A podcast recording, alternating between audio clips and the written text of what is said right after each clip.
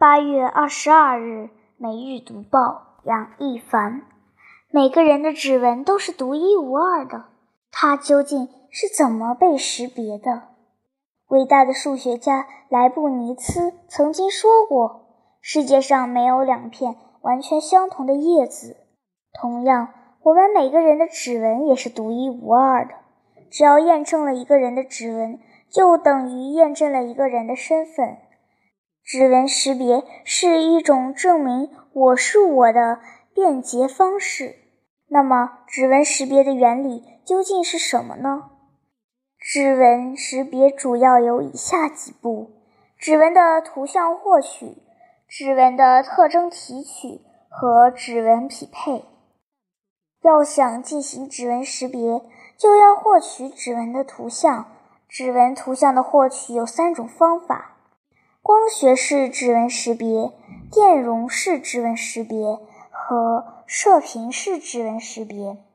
一、光学式指纹识别，这种方案是将光源照射到指纹上，其反射光被接收器接收，就可以得到指纹的纹路。但是这种方法有一定缺陷，就是手指的干净程度。影响指纹识别的效果。如果手指沾了较多的灰尘，那么识别就可能会出错。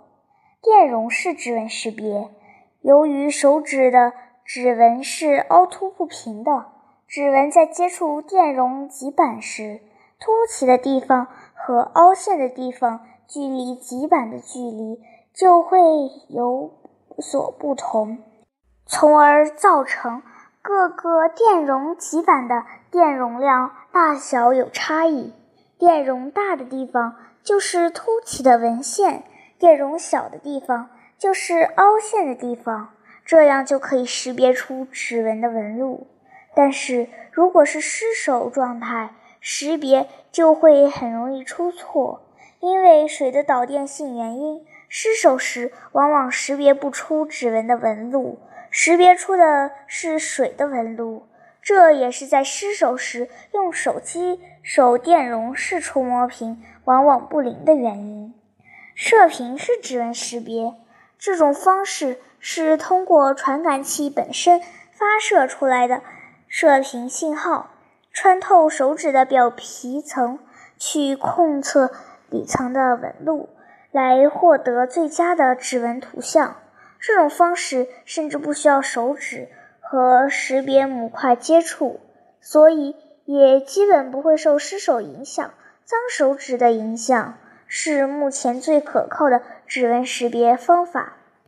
获取了指纹图像后，就要进行指纹特征的提取，记录一些细节特征，通常包括指纹纹路的端点、孤立点、分叉点等。其中，指纹的纹路端点和分叉点是最稳定也最容易获取的。特征提取完，就相当于完成了指纹的采集。最后是指纹的匹配。指纹匹配就是把现场采集到的指纹和指纹库中保存的指纹特征进行比较，根据判决算法给出两枚指纹。的相似性得分，最后给出是否为同一个指纹的判决结果。到此，指纹识别就完成了。